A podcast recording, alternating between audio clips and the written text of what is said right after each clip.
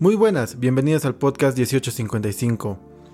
En esta oportunidad tengo a un invitado muy especial. Lo conocí en un taller de fotografía de alimentos acá en Cusco y comenzamos a tener una charla bien amena que luego se convirtió en una invitación para poder asistirlo. Ahí es donde conozco a Eric Valderrama, un fotógrafo que me parece una persona muy humilde y cuando trabajo con él me sorprende la forma en cómo empatiza con sus parejas y modelos y creo que aportará mucho en ese primer episodio a todas las personas que lo escuchen. Y bueno, Eric, cuéntanos, ¿cómo estás?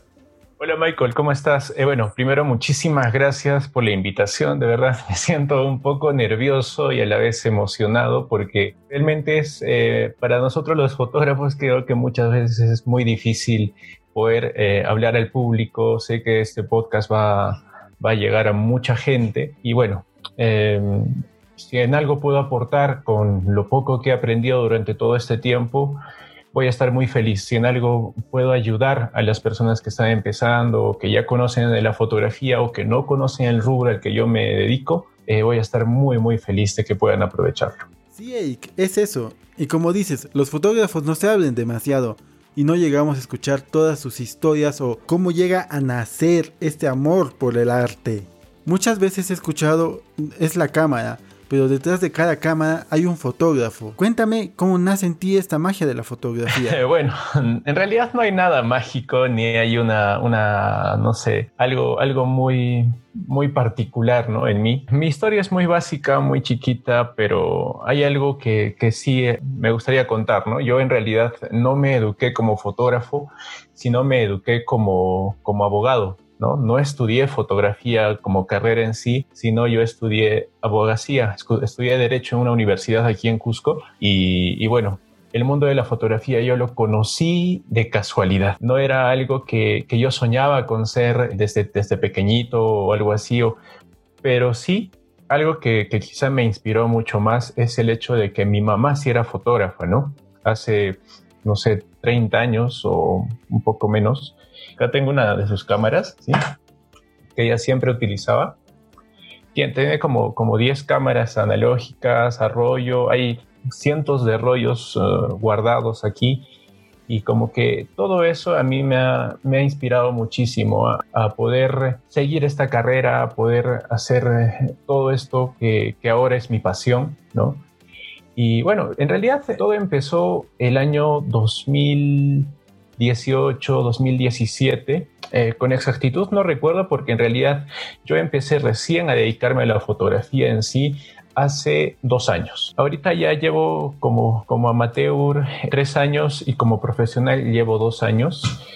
Todo empezó cuando mi mamá me regaló una cámara porque ella es relacionista público y también necesita tomar imágenes, pero en realidad no lo usaba. Entonces yo, yo empecé a salir a, fotografiar a las, a, las fiestas patronales, salía a la calle, hacía fotografías de gente y no sé, por un momento sentía que tenía algo de talento, porque también tenía una cierta frustración de no haber podido ser músico. Yo quería ser músico, quería ser cantante, sé tocar algunos instrumentos, incluso me eduqué un tiempo en, un instituto de música, entonces como que la fotografía tapó ese pequeño hoyo de, frustración del músico y que ahora como fotógrafo puedo, puedo explotarlo y, y de verdad me siento muy feliz.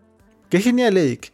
¿Y cómo sientes que llevaste esta transición del derecho a la fotografía? ¿Sientes que algo que aprendiste en derecho lo llevaste al rubro fotográfico? Bueno, sí, en realidad sí, sí. Eh, me di cuenta que como profesional, eh, bueno, haya estudiado lo que haya estudiado, creo que lo que nos ayuda mucho el hecho de habernos educado en, en una universidad es el nivel, sobre todo, ¿no?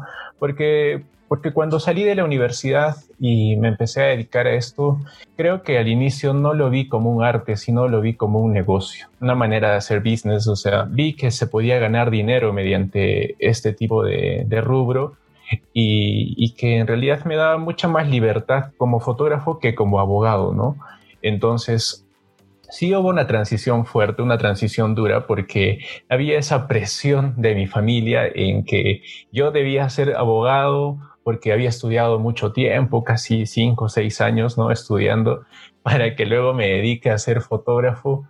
Obviamente que la presión y como tú dices, esa transición de decisión de yo dedicarme exclusivamente a la fotografía y ya no a la carrera que había estudiado ha sido muy duro. Pero bueno, cuando uno encuentra su vocación, realmente eh, te das cuenta que no todo es dinero, sino paz y tranquilidad sobre todo.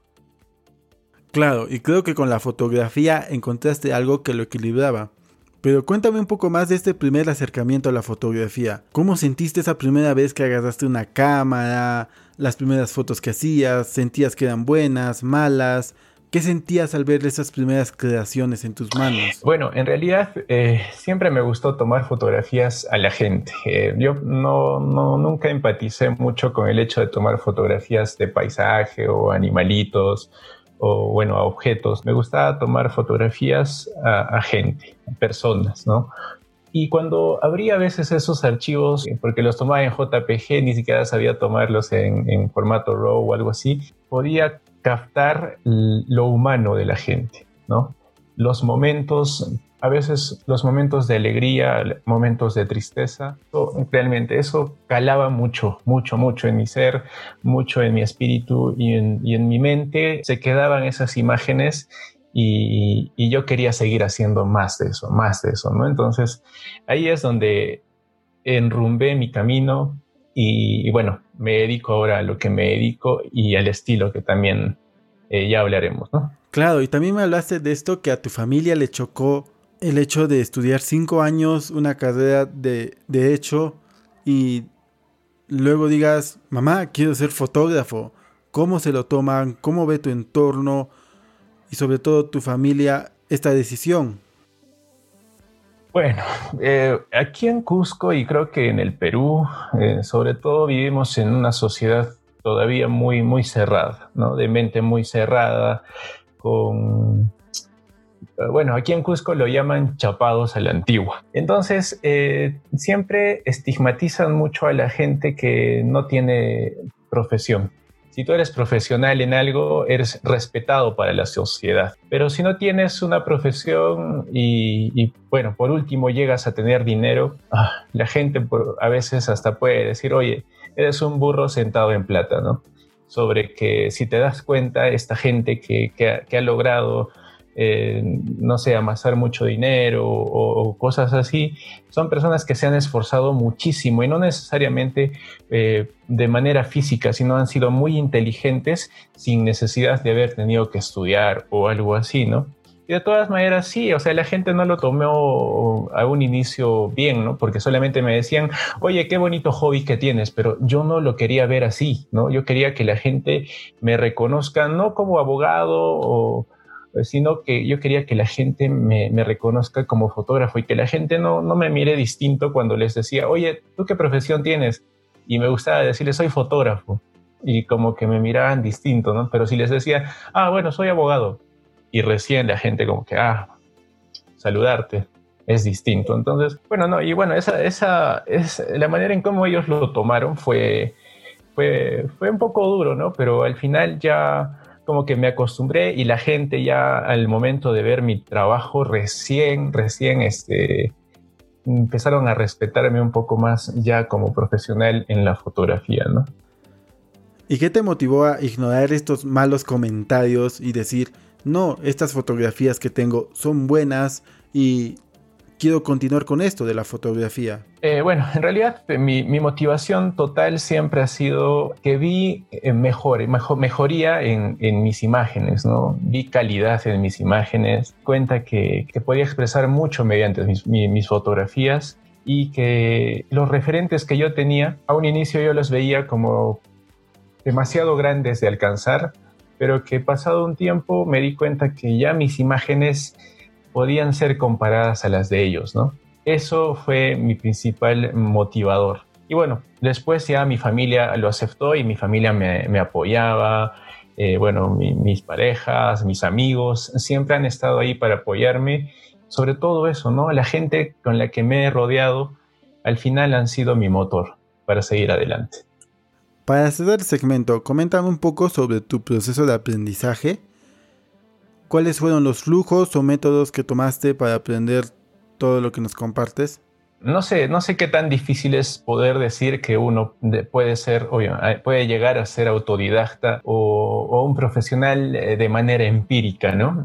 Pero bueno, fue así, fue así realmente. Eh, estos dos últimos años, por lo menos, yo me he dedicado a, a capacitarme mucho, ¿no? De manera online, de manera presencial, haciendo workshops, talleres, enseñando yo mismo. Y bueno, la práctica lo es todo he investigado muchísimo, he investigado cómo mis referentes han logrado ser lo que son ahora, cuáles han sido sus estrategias y sobre todo el business, ¿no? O sea, porque si no, tienes, si no ganas dinero con lo que haces, o sea, es muy difícil continuar. Miraba mucho o, o investigaba mucho cómo mis referentes llegaban a ese nivel y cómo tenían, podían tener tanto trabajo en base a, las cosas que hacían, ¿no?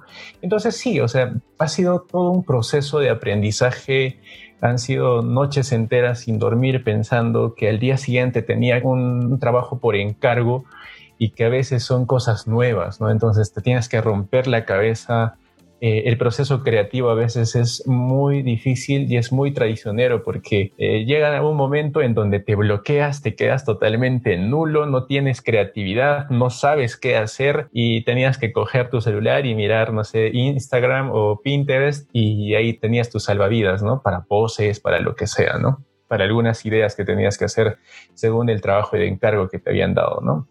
Pero, o sea, ha sido un proceso de aprendizaje, de investigación, de capacitación y, creo que cuando es tu, es tu vocación, o sea, no lo tomas a mal, sino cada conocimiento que, llega eh, es, satisfactorio. Eh, da ganas de aprender, pero cuando no es lo tuyo, o sea, no te da ganas de aprender, te aburre muchas cosas. Entonces, por ahí también es que me doy cuenta que realmente es lo que yo quiero hacer, ¿no? No sé si recuerdes que hace un tiempo yo y otros jóvenes fotógrafos organizamos una salida fotográfica. Entre eso queríamos lograr invitar a fotógrafos que sean un poco más reconocidos o que tengan más trayectoria para que podamos compartir con ellos y aprender. Y en eso les dije que creo que podía invitarte a ti. Entonces es donde te escribo, tú me dices, luego tengo una chamba, pero voy un rato. No sé, pero esta es una apreciación personal, pero la mayoría de personas de mi edad comienzan con el lifestyle, haciendo fotos a modelos, a sus amigos. Y tú destacabas mucho en ese rubro y nos sorprendía demasiado tu trabajo y eras como que el más profesional de todos haciendo lifestyle y era algo muy bueno y que soñábamos hacerlo porque también lo hacíamos nosotros. Así que háblanos sobre lifestyle, sobre tu proceso, cómo comienzas con este rubro. Eh, creo que me estás endiosando demasiado, pero, pero gracias, gracias. Eh, de verdad que, que, de verdad yo pueda ser, eh, no sé, algo reconocido por ustedes, ¿no? Que también están empezando conmigo y todo eso.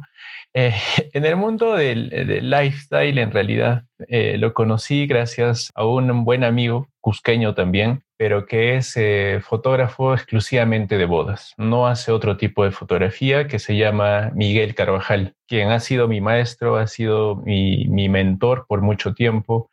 Eh, he sido su segunda cámara, he sido su asistente en, varias oportunidades y yo encontré en él una naturalidad y una manera de trabajar en bodas, pero que era impresionante. La manera en cómo él podía empatizar con sus parejas eh, era único. Entonces, yo quería aprender mucho de eso, ¿no? Entonces ahí es donde empecé a investigar que el estilo de fotografía que tenía él era el lifestyle, ¿no? Y como la traducción lo dice, estilo de vida, era capturar el estilo de vida, la vida cotidiana, la forma humana de, tu retratado. Entonces, el lifestyle es eso, ¿no? Para mí es eh, tratar de capturar la esencia humana de la persona a quien la estás fotografiando. Y bueno, en realidad fue todo un proceso. Yo la verdad no, no sabía muy bien cómo, cómo lograr esto, ¿no? Cómo, cómo lograr el, el, hecho de que la gente se relaje tanto y me muestre su verdadera esencia. Claro, y creo que eso se refleja en las primeras fotos que encuentro de ti,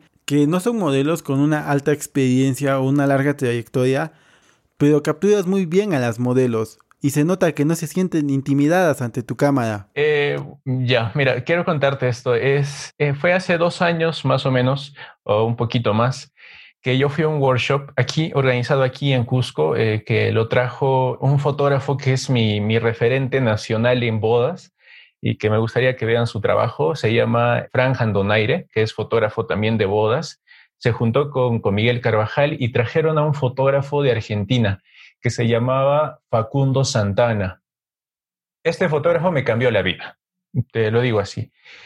La manera en cómo él nos explicó el hecho de cómo llegaba a capturar la verdadera esencia de la personalidad de sus retratados era espectacular.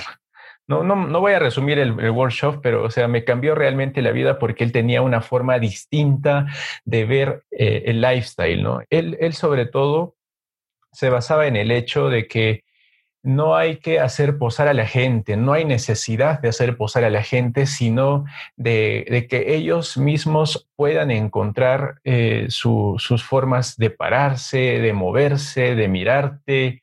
Eh, y, todo eso, créeme, que me ha funcionado tanto hasta llegar a las fotografías que hago ahora, ¿no? O sea, por ejemplo, ella es Ariana, ¿no? No es una modelo top o, una modelo que tenga mucha experiencia, porque quien le ha tomado solamente fotos he sido yo y un par de fotógrafos, pero con quien le gusta trabajar mucho es conmigo. Entonces, plantear cositas nuevas, ¿no? El, el lifestyle para mí es esto, es, es un día cotidiano donde tú sales a pasear, pero lo bonito de esto es que ella tiene facciones muy, muy marcadas en cuanto a su belleza entonces, eh, me gusta combinar mucho el paisaje con la persona que estoy retratando. Y ahora estoy utilizando mucho el hecho de la luz natural. Mm, ya no me gusta mucho el hecho de, utilizar luz artificial porque me parece un poco tedioso.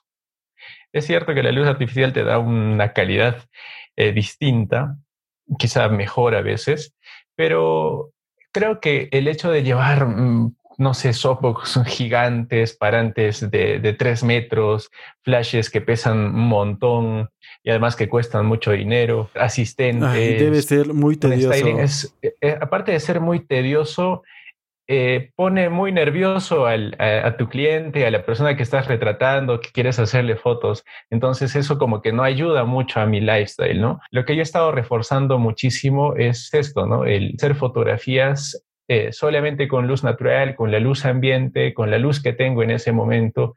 De todas maneras, tengo horarios para hacer las fotos que son entre las, bueno, aquí en Cusco, que es entre las tres y media de la tarde hasta las cinco y media de la tarde. No tengo dos horas para hacer todas las fotos que pueda. A veces lo hago a contraluz, aprovecho la misma luz del sol y en ese horario como que las sombras no son tan duras, no son tan oscuras, todavía puedes eh, recuperar de información no se marcan mucho los ojos porque son luces más direccionadas. Es una luz que me agrada muchísimo y, o sea, yo no les pido que ellas se pongan a, posar hablándolo así, sino les pido que relájate, ¿sí? Mira un poquito para abajo y tú colócate como te sientas tranquila, como te sientas cómoda. Y listo, y así salen las fotos. ¿Y llegas a usar algún tipo de difusor o de botador o también lo sacaste de tu lista? La verdad que solamente utilizo cámara.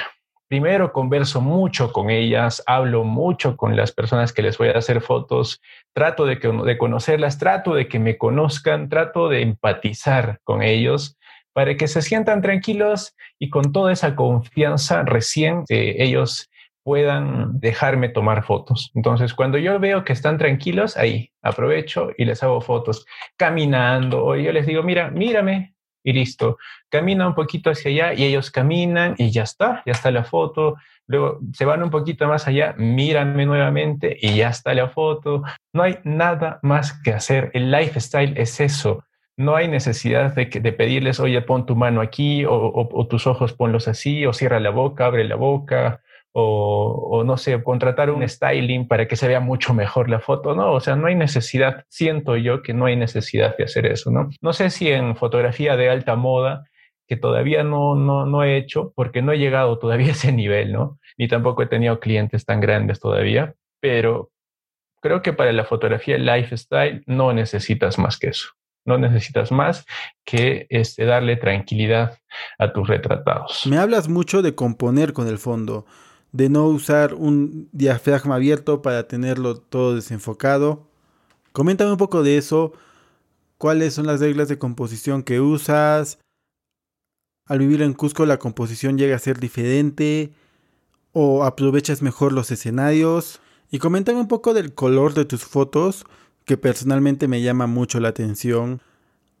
¿Cómo llegas a estos colores y qué te inspira a hacerlo de esta manera? A ver, ah, bueno, ahora mi edición ha cambiado un poquito, sí, porque siempre trato de experimentar nuevas cosas, trato de, ver nuevos referentes. Por ejemplo, este tipo de edición la he inspirado en una, fotógrafa que me gusta muchísimo, eh, que se llama India Earl, sí, que es una fotógrafa igual de, bodas y también de, retratos lifestyle, ¿no? Que, que, la sigo siempre, bueno, la, la sigo desde hace, desde hace años y que recién me decidí a, poder llegar a sus tonos de color. Y en base a eso también yo creé un preset para ya estandarizar mi edición y que todas mis fotografías se parezcan un poco ¿no? en, el tema de, de, colores. Ahora, el tema de composición, por ejemplo, Cusco es un lugar que tiene escenarios visuales muy fuertes, ¿no? O sea, si no aprovechamos el hecho de estos escenarios y colocar ahí a, nuestros retratados, estaríamos perdiendo mucho, mucha, mucha fuerza en nuestra fotografía. Por ejemplo, yo no soy muy aficionado de la, del bokeh. ¿No? Que es algo que les gusta mucho a la mayoría de fotógrafos, que se vea el fondo súper, súper borroso, que el, retratado sea el primer plano, o, sea, o, el, o que no distraiga nada del fondo. Pero no sé si hay mucho criterio en eso. ¿Para qué llevas a un paisaje hermoso, a, un, a una modelo o a alguien, si vas a ponerlo totalmente borroso y que no se nota nada y solamente vas a resaltar al, al modelo? No, no creo que no hay mucho criterio en eso, ¿no? Al trabajar lifestyle, no tienes un equipo o alguna persona de dirección de arte, ¿cómo trabajas con las chicas que tienen la ropa que usan todos los días, nada de modelaje? ¿Cuál es su forma de coordinar para que tengas esta paleta de colores con su ropa? Mira, eh, mi proceso de trabajo es el siguiente. Yo siempre con todas las personas que voy a hacerles fotos, por lo general no acepto trabajos o sesiones con dos días de anticipación o tres días de anticipación, porque para mí la verdad se me hace muy difícil poder coordinar con ellos. Lo mínimo es una semana de anticipación. ¿Para qué? Para que ellos busquen eh, vestuario, outfit, que vayan acorde primero al estilo que les estoy planteando yo, porque yo les planteo el estilo, yo les mando mi portafolio y les digo, oye, quiero tomarte fotos así. Siempre me gusta recomendarles colores eh, que no sean muy saturados en color. Si vamos a hacer fotografías, por ejemplo, en esta temporada, agosto, septiembre, en el campo, ahora por el invierno todo está muy amarillo hay que ir acorde a esa paleta de colores. Últimamente he tenido eh, suerte en que mis retratados o en las sesiones que hemos hecho los tonos de color que hemos escogido iban acorde a la paleta de colores de nuestro paisaje, ¿no? Entonces ese es mi proceso, ¿no? O sea, Para culminar con el lifestyle, defínelo en una sola palabra. Humano. Creo que esa sería la palabra. Para mí el, lifestyle es, es eh, encontrar esa esencia humana en tu retratado. Nada más, creo que es eso. Eh, hay una sección que es preguntas random. Son preguntas rápidas que te voy a lanzar y tú me tienes que dar a elegir, ¿ya? ¿Cuál es tu modelo preferida? Um, Rosela Torres. ¿Luz natural o artificial? Natural. ¿Amanecer o atardecer? Ah, atardecer. ¿Hora dorada o hora azul? Hora dorada. ¿Estudio o calles? Calles. ¿Windows o Mac? Windows. Programa de edición. Eh, Lightroom. Herramienta favorita de edición. Pincel. ¿Cuál es tu cámara actual? Es una D810 de Nikon. ¿Y cuál es tu cámara soñada? Una Hasselblad. ¿Tu lente favorito? El 35 milímetros. ¿Tu accesorio fotográfico preferido? Mi cámara. ¿Tu lugar favorito para hacer fotitos? Eh, el campo, el campo, o sea, el campo abierto, ¿no? El campo abierto es mi lugar favorito. ¿Bodas o lifestyle? Uh, ah, ahí sí calas dentro, ¿eh? pero por ahora, bueno, por esta temporada, lifestyle.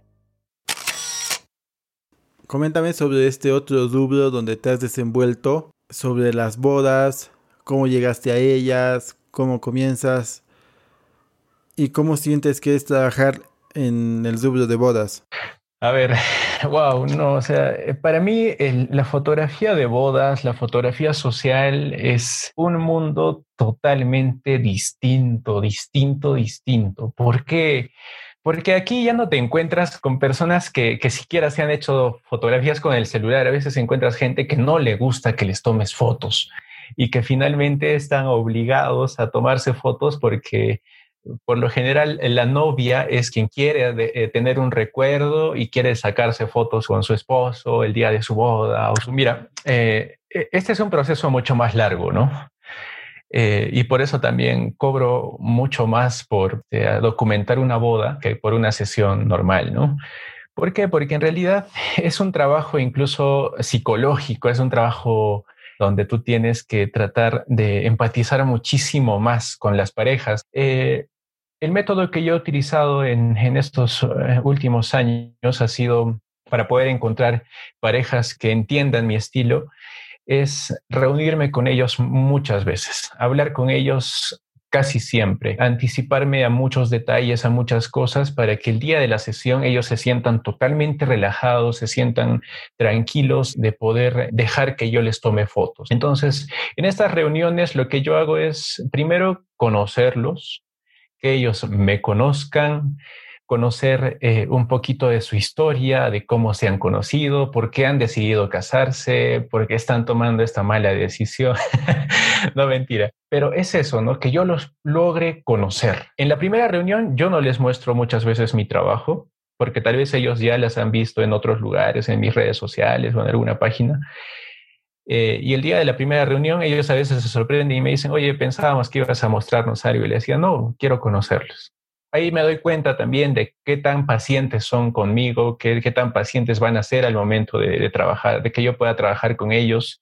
Quiero que no sientan que están perdiendo el tiempo de, de haberme contratado, sino que sientan que eh, realmente yo estoy poniéndole todas las ganas para que el día de su boda sus fotos salgan bien, ¿no? De la mejor manera o como a mí me gustaría entregarles. Entonces, en una segunda reunión, ya sea virtual, por videollamada o presencial, recién les muestro algo de mi portafolio, ¿no? Les muestro, miren, este es el proceso, esta es eh, la boda completa, esto es todo lo que yo hago o cubro durante su boda. Creo que en dos o tres reuniones máximo, o a veces en dos reuniones ya los novios están totalmente mentalizados en que yo voy a ser su fotógrafo, en que no soy cualquier proveedor en que me tienen que tomar muchísimo en cuenta también, o sea, hacerme caso en varias cosas para que ese día yo y ellos este, se sientan tranquilos.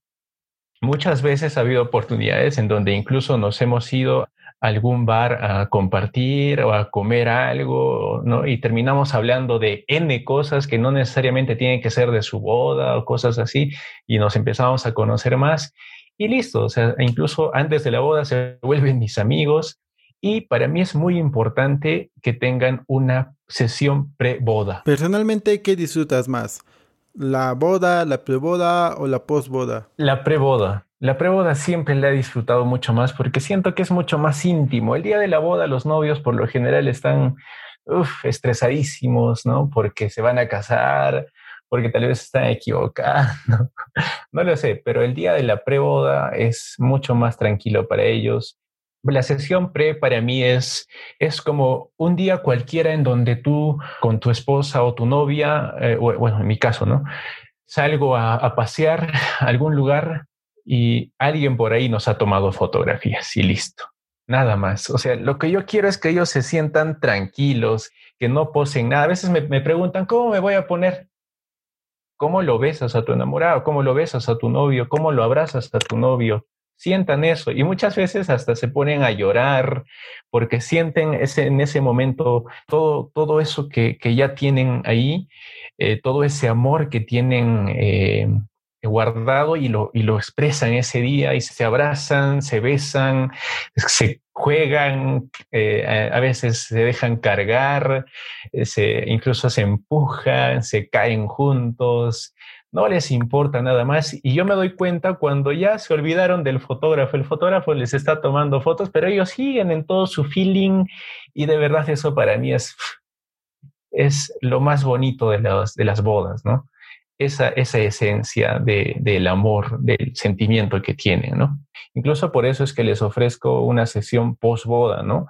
Porque ahí nuevamente se pueden poner el, el, traje del, del, del, novio, ¿no? Y hacer fotografías ahí, pero ya mucho más relajados. ¿Y cuál es la pre-boda que hayas disfrutado demasiado? Digas, esta fue una gran sesión, me encantó. Cuéntanos un poco de ella. La sesión pre, la de ellos, bueno, tendría que buscarla. Con ellos la, hicimos su, su sesión pre-boda en la laguna de Humantay. ¿no? Entonces, pucha, tuvimos que viajar como cuatro o cinco horas, ¿no? Caminar ahí durante hora y media con los equipos, cargando mil cosas. Entonces, eh, bueno, eh, en este caso había lluvia, ¿no? O sea, nosotros también tuvimos un poco de miedo de que, ay, ¿qué vamos a hacer ahora? Que ha empezado la lluvia y no se va a poder apreciar bien el nevado, no se va a poder ver bien la laguna, pero no, ya habíamos viajado tanto tiempo, habíamos caminado tanto tiempo, no nos íbamos a quedar sin hacer fotos. Entonces, igual, ¿no? En plena lluviecita, felizmente la lluvia era bastante menuda y igual hicimos las fotos con ellos. Bueno, ellos ya se conocían muy bien. Siempre pasan cosas curiosas en las bodas. ¿Qué experiencia nos puedes compartir en alguna boda que te haya pasado? A ver, eh, bueno, ¿qué, me ha sucedido alguna vez? Me he caído un montón de veces, sobre todo en la fiesta, porque eh, a veces se derrama líquido de lo que están tomando y todo eso.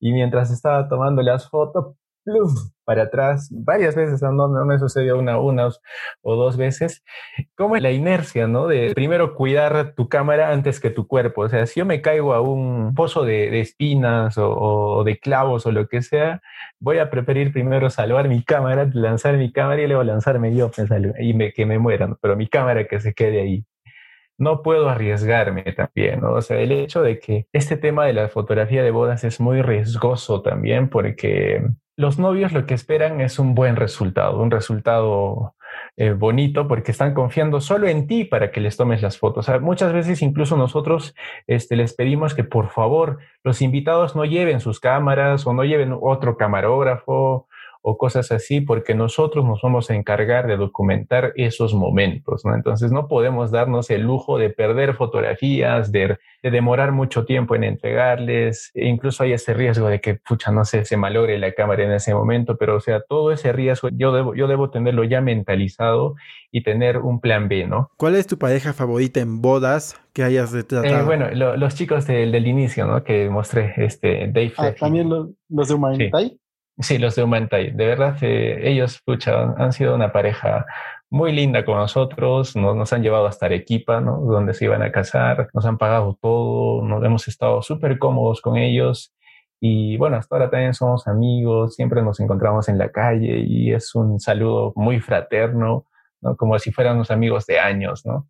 Y eso, eso, eso de verdad motiva muchísimo. ¿Cómo tú te sientes en este entorno donde la mamá está emocionada porque hoy día se casa su hijita, donde las hermanas están ansiosas por la boda, donde la novia está estresada o nerviosa por ese día? ¿Cómo te desenvuelves en este espacio como fotógrafo? Ah, bueno, es, todo un ambiente, ¿no? Y lo único que yo trato de hacer es darles tranquilidad, ¿no? O sea, yo ya he pasado por ello, es como que yo me hubiera casado ya muchas veces y sé cómo es el proceso de una boda. Trato de decirles, no, tranquila, todo está saliendo bien, tranquila. O sea, quienes ponen los tiempos por último son los novios, ¿no? No nadie tiene por qué, por qué exigirles, porque no es un protocolo eh, donde estás invitando autoridades y no puedes hacerlos esperar. No, tus invitados te pueden esperar porque finalmente los protagonistas de esta boda son ellos. Entonces siempre les digo, tranquilos, todo está muy bien, todo va a salir muy bien. Siempre a la novia le digo, te ves hermosa, te ves muy bonita, qué lindo te han peinado, qué lindo te han maquillado, tu vestido está espectacular. Igual al novio, pucha, está súper trajeado y siempre es así, ¿no? Todos. Y si los novios este, están tranquilos, créeme, créeme, Michael, que ese día sale todo de maravilla. Pero si los novios están estresados, renegando, no lo sé, ese día suceden cositas, detalles que al final hace que la boda no, no salga tan perfecta, ¿no?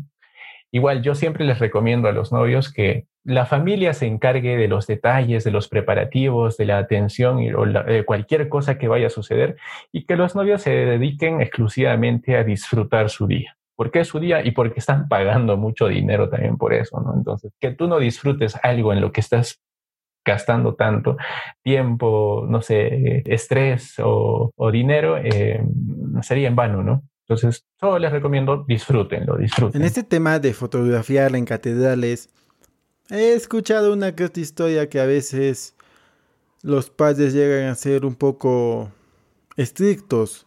¿Cómo manejas este tema? ¿Cómo trabajas incluyendo tu equipo como los flashes donde va a ser mucha bulla la luz?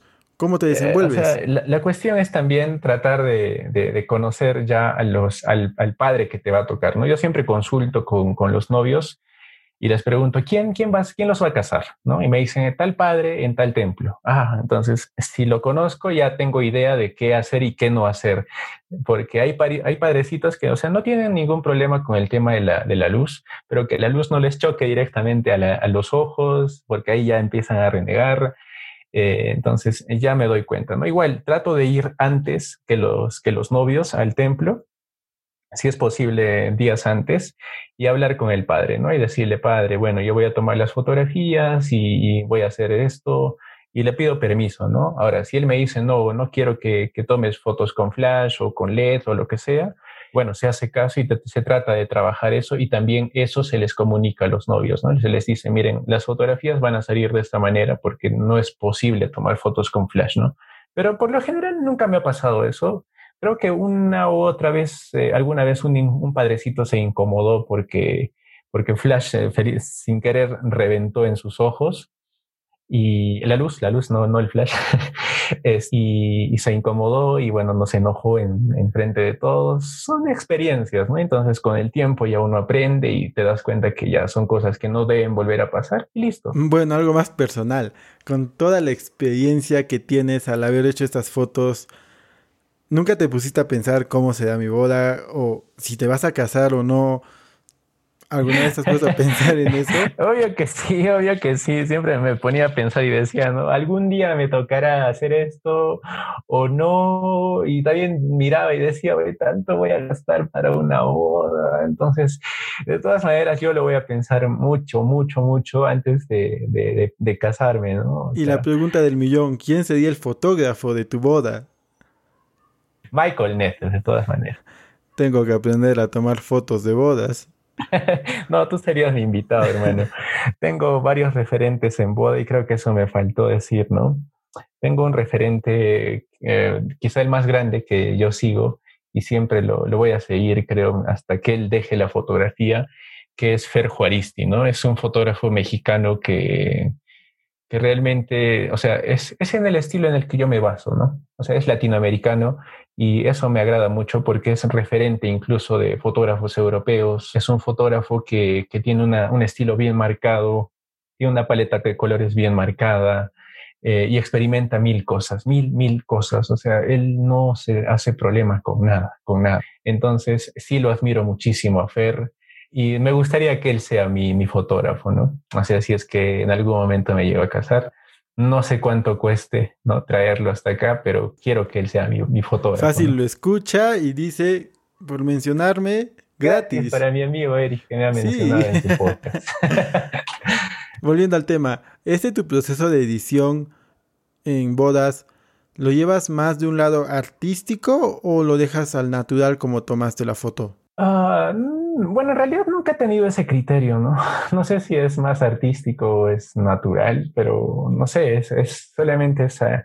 Si me gustan los colores, si me gustan, no sé, la, el contraste, la nitidez o, cosas así, lo, lo, hago así, nada más, todo es cuestión de, de, de, mi ojo, ¿no? Como le guste a mi ojo y listo, claro, de todas maneras, este, buscando referencias, ¿no?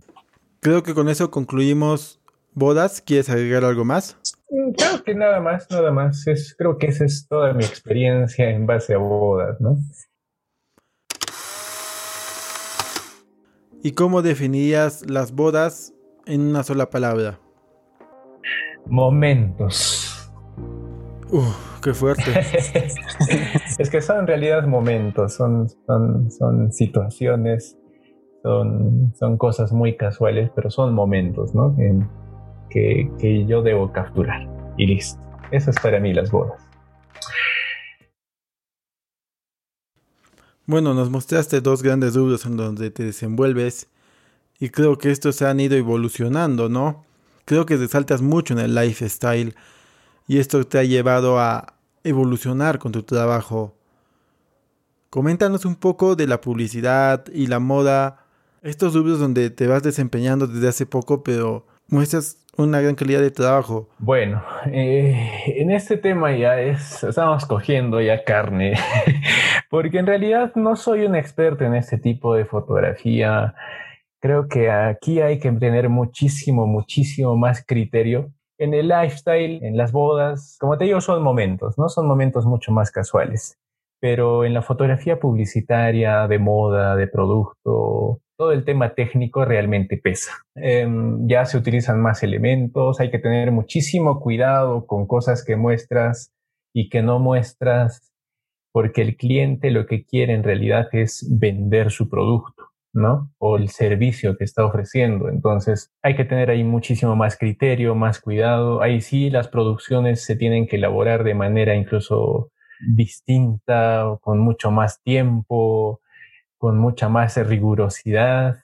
El tiempo de edición y postprocesado es eh, muchísimo más difícil.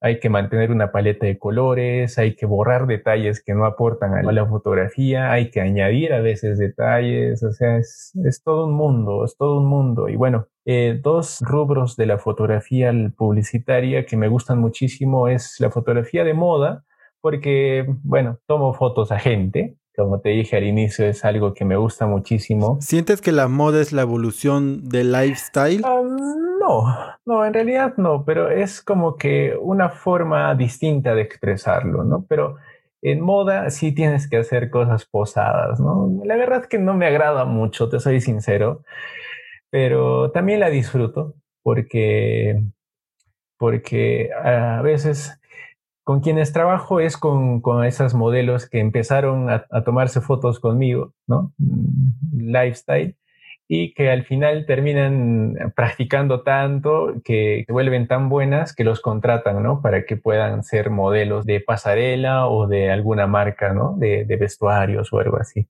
Ah, el criterio que yo llevo en fotografía de moda es el hecho de que si bien es cierto, tienes que poner modelos de experiencia porque ellos deben saber mostrar lo más bonito de, por ejemplo, de este tipo de foto, que, de, producto que es eh, vestimenta. Eh, y también que les calce bien, ¿no? que, les, que les entalle bien. Por otro lado, el rostro de ellos también tiene que, que aportar, pero, pero bueno, el criterio que yo tengo es que eh, lo que debe venderse, eh, lo que debe mostrarse prioritariamente es el producto y no tanto la modelo o el modelo. ¿Cómo es tu manera de dirigir acá a las modelos, no? Porque si le dices, sé tú mismo, acá sí, exacto, no, funciona. No, puedo hacer eso. ¿Cómo las diriges? ¿Cuál es tu flujo? Mira, no, sí, o sea, no, no puedo hacer eso. O sea, ahí ya, o sea, sí hay cosas que uno tiene que, que elaborarlas más, un curso de, de styling también, pero si es posible también tener el soporte de otra persona, ¿no? De un styling especializado que te ayude a, colocar al modelo, ¿no? Y, decirle cómo debe ponerse para que la fotografía o el vestido se vea mucho mejor, mucho más presentable. Entonces, sí, en este caso, muchas veces solamente yo he sido el que se encargaba de, hacer clic a la foto y listo, porque ya habían otras personas, el modista, la diseñadora o el styling quienes dirigían a la modelo. A veces ya el modelo o la modelo ya saben eh, cómo colocarse según la vestimenta que se han puesto, ¿no? ¿Cómo te sientes con este flujo de trabajo? En el lifestyle eres como un todista, tú editas todas las fotos, acá tienes todo un equipo. ¿Cómo te desenvuelves? En el lifestyle, o sea, me complemento con el modelo, ¿no? Con la modelo. Pero en moda, o sea, ya es muchísimo más estresante porque ahí no me puedo dar el lujo de que algo no esté enfocado o, no se vea bien, o bueno, se me, se me, fue por ahí algún detalle o una etiqueta se nota, o una parte está demasiado arrugada o, el, o estaba algo sucio, no, no puedo darme ese lujo, ¿no? Eh, de verdad, yo ahí, ahí sí soy perfeccionista, o sea, miro mucho, mucho, mucho los detalles, que puedan, que puedan este, distraer a la vista, porque ahí sí tienes que evitar que la vista se distraiga y no se enfoque específicamente en la ropa, ¿no? Pero bueno, felizmente sí trabajo con modelos que ya tienen experiencia. ¿Cuánto dura aproximadamente una sesión de estas? Que me muestres aproximadamente 20 productos, tres modelos diferentes. ¿Cuánto te tardas aproximadamente? O sea, bueno, he tenido la experiencia de, trabajar, por ejemplo, con Gustavo Vivanco. Y si mal no recuerdo, empezamos como que a las 9 de la mañana y terminamos 7 de la noche, más o menos, sin parar. Tuvimos media hora para comer algo y listo. En este caso, esta sesión duró más o menos igual unas 5 o 6 horas sin parar. Si paras, también cuesta más el, el estudio, las, los modelos se cansan, ¿no? Entonces, no, pues, no puedes hacerlo rápido tampoco, ¿no? No puedes hacerlo. Tienes que estar seguro de que la foto va a salir y recién puedes cambiar de outfit. Porque si no estás seguro de que la foto está saliendo bien, lo malograste, perjudicaste al cliente y eso es, y eso en los contratos, créeme que pesa mucho, ¿no? Entonces hay que tener, sí, muchísimo cuidado en ese aspecto. En tu experiencia, ¿cómo has llegado a estos trabajos? El cliente te contrata solo como fotógrafo y ya tiene a los demás, o tú llevas a tu equipo, a tu stylist, a tus ayudantes y vas como fotógrafo. Sí, sí, o sea, de todas maneras yo procuro trabajar con mi gente, ¿no? O sea, procuro trabajar con, con personas a las que yo ya conozco de su trabajo, porque a veces los clientes o, los dueños quieren contratar por su lado a varias personas y ese día nos conocemos y no empatizamos bien y y créeme que no salen muy bien las cosas, ¿no? Hay que tratar de conocer a los proveedores o a las personas que van a trabajar ese día para que todo salga fluido, ¿no? Por lo menos. Entonces, no, ya yo trato de conseguir a mi equipo y con todo mi equipo ya recién puedo trabajar tranquilo, ¿no? Y otra, otra fotografía publicitaria que me gusta mucho es el tema de fotografías de experiencia. Mm, es una empresa que vende viajes en tren hacia Machu Picchu, ¿no? Es una empresa bien reconocida y tal vez es una de mis clientes más grandes, ¿no? Con los que he trabajado. Entonces, ellos lo que nos han pedido es fotografías de experiencia. Es un lifestyle también, es correcto llamarlo así, pero de la experiencia que se vive dentro de los vagones de, de esta empresa, ¿no? En este caso, no podíamos arriesgarnos a, a, tomarle fotos solamente a la gente, sino que tenía que ser algo que pueda vender. No estamos engañando, porque también los modelos que hemos llevado eh, lo han disfrutado, lo han vivido y han experimentado las cosas que les han ofrecido ahí. Igual es un lifestyle, pero con, con, personas que ya saben mover muy bien sus facciones, saben colocarse frente a la cámara, no le tienen miedo a la cámara y eso es la diferencia entre una persona normal sin experiencia y un modelo, ¿no? ¿Cómo llegaste a contactar con tremenda empresa, no? ¿O fue por medio de una agencia? ¿Te habló su equipo de marketing directamente a ti? ¿Cuál fue ese flujo? La encargada de marketing, que es en Lima, escribió al correo, eh, me pidió o podía hacer este tipo de producción, ¿no? De material. Y, y, sí, bueno, eh, felizmente aceptaron el presupuesto, les mandé algo de mi portafolio y lo aceptaron, ¿no? Y de todas maneras tuve referencia de, de otro fotógrafo que es muy amigo mío, eh, quien me recomendó eso es lo importante también de rodearte de personas que te aporten, ¿no? Disculpa una consulta. ¿Cómo es el flujo de trabajo con esas empresas grandes? ¿El trabajo es con un pago por adelantado? ¿A ¿Cómo son los contratos? ¿Cómo llegas a manejar esto con ellos? ¿Cuál es ese flujo? Y si nos lo puedes comentar, ¿no? No, o sea, sí lo puedo comentar, pero el trabajo que se hace con, con, empresas grandes ya es bajo las políticas que ellos tienen, ¿no? Bueno, en este caso, al ser empresas grandes, ellos no te van a, a pagar al instante muchas veces porque ellos tienen todo un proceso de, de contabilidad y que recién a fines de una temporada pueden pagar a todos sus proveedores. Entonces hay que ser muy pacientes nada más la, la, experiencia es la que vale. Si son empresas grandes, o sea, ten la seguridad de que tarde o temprano te tienen que pagar, porque ya lo tienen presupuestado. No es como una empresa chiquita que, oye, me olvidé de pagarte o, o sabes que este mes me ha ido mal y no puedo pagarte, ¿no? Y es difícil. Incluso, o sea, hay empresas que no te piden firmar contratos, sino los contratos son mediante órdenes de servicio nada más, por, por correo y listo. Y esa es la única prueba del trabajo, ¿no? Incluso eso lo, eso lo pueden reclamar y todo eso. Pero eso ya con la experiencia te das cuenta. Bueno, eso mm, sería en cuanto a la fotografía de, de experiencias, ¿no? En, que es también un estilo de fotografía publicitaria que creo que ahora está vendiendo mucho más que el tema de poner modelos ahí enfrente de un, no sé, o sea, algo demasiado posado, ¿no? Este, este tipo de, de, fotografía es la que más vende, me parece, ¿no? O sea, cosas más naturales, ¿no? Sí, nos llegaste a hablar de distintos rubros y ayer me lo comentabas, ¿no? Que es el hecho de, en un punto el fotógrafo llega a ser un poco todista, pero ¿tú cómo defines a la fotografía de Eric Valderrama? A ver, hay dos corrientes, ¿no? Una de los puristas, ¿no? que, que son los que evitan hacer edición, que te entregan las fotos tal cual salen en la cámara y todo eso y hay otros que nos basamos mucho en, el, en reforzar la fotografía con la edición, ¿no? Yo tengo que aceptar que compro presets. ¿Por qué? Porque en realidad mm, no lo veo mal, no lo veo mal. Eh, mis maestros siempre me han criticado y, y, no sé, tal vez mi rebeldía ha hecho que no les haga caso, ¿no? O sea, ellos, por ejemplo, se preocupan mucho en crear sus presets o tratar de experimentar con cada foto, pero yo tengo el pensamiento de que debo estandarizar mi edición, ¿no? Entonces, así como al inicio te mostré mis fotografías lifestyle y que este año, por ejemplo, la nueva temporada, estoy haciendo fotos mucho más cálidas y que casi todas se parecen en color, todas se están pareciendo en tonalidades de color, es porque está basado en un preset. De todas maneras, no puedes utilizar preset eso hay que tener en cuenta, no puedes utilizar el preset puro ¿no? En cualquier fotografía que hagas porque no le va a dar, no le va a dar así de simple, no, no va a funcionar. Entonces tú tienes que tener ese criterio de saber modificarlo y adecuarlo a tu fotografía. Y si no da, entonces no utilices ese preset y, trata de hacerlo de, distinta manera. Pero por lo general sí me funciona, sí me ayuda muchísimo, porque a veces es un poco difícil llegar a esas tonalidades o a ese tipo de edición, ¿no? Entonces, igual aprendes en base a los presets, te guías en base a los presets y yo he mejorado en base a los presets.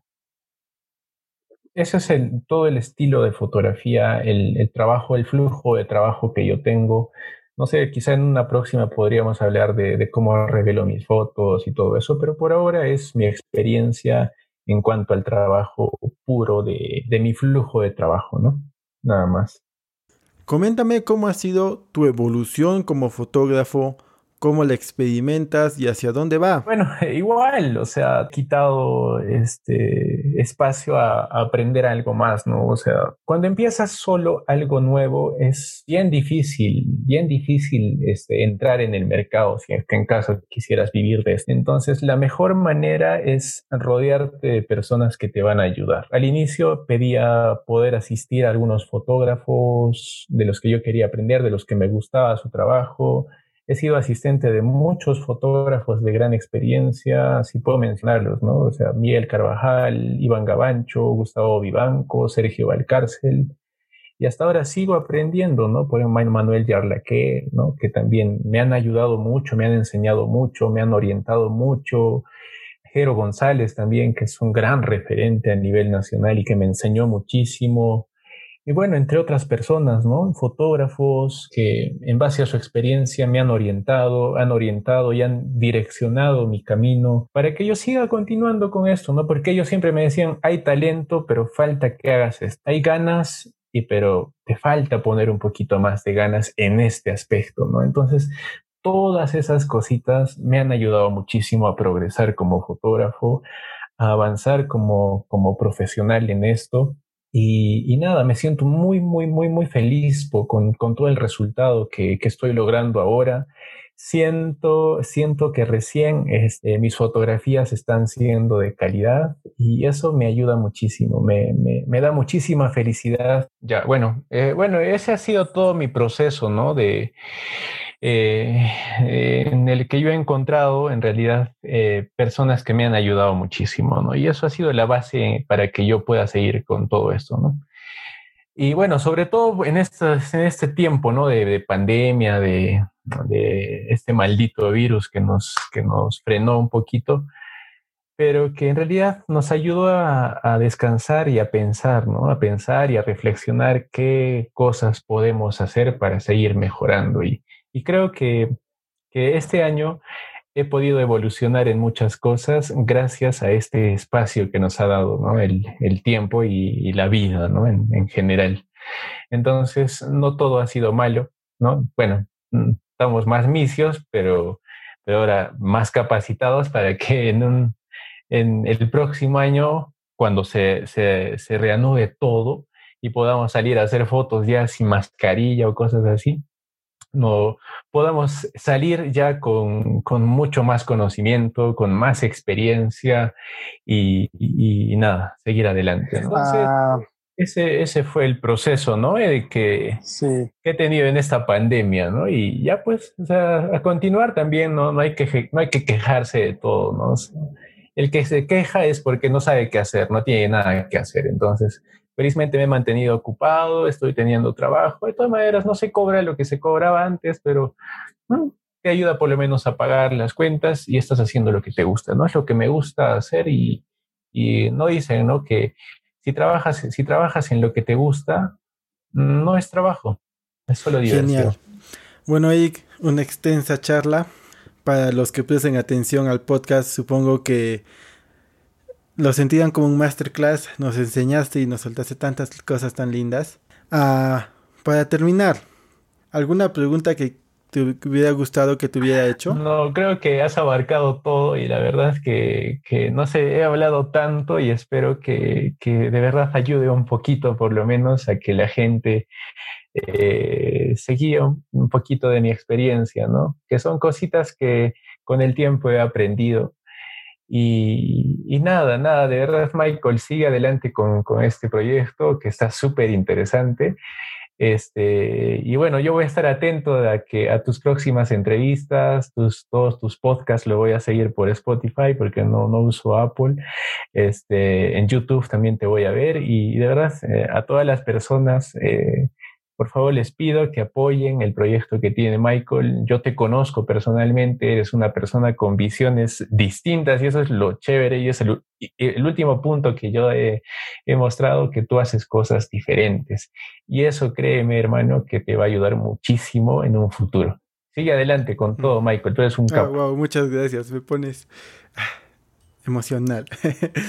bueno, Eric, para terminar, creo que lo hice diez veces. Definiste el lifestyle como humano, las bodas como momentos. Terminemos con, define una sola palabra la fotografía de Eric Valderrama. Mm, no, la verdad es que no tengo una sola palabra, pero, pero creo que la puedo definir, definir como eh, mi tranquilidad en mis fotografías van a, van a ver eso, mi tranquilidad, mi paz, mi, felicidad. Y eso es lo que quiero, quiero que la gente recuerde siempre, que lo he hecho con mucha tranquilidad, que lo he hecho con amor, con, con cariño, que cada imagen que hago la hago realmente sintiendo mucho. ¿sí? Y, y, eso espero que la gente en algún momento pueda, pueda reconocerlo y, porque eso es lo que yo quería entregar en cada imagen que hago.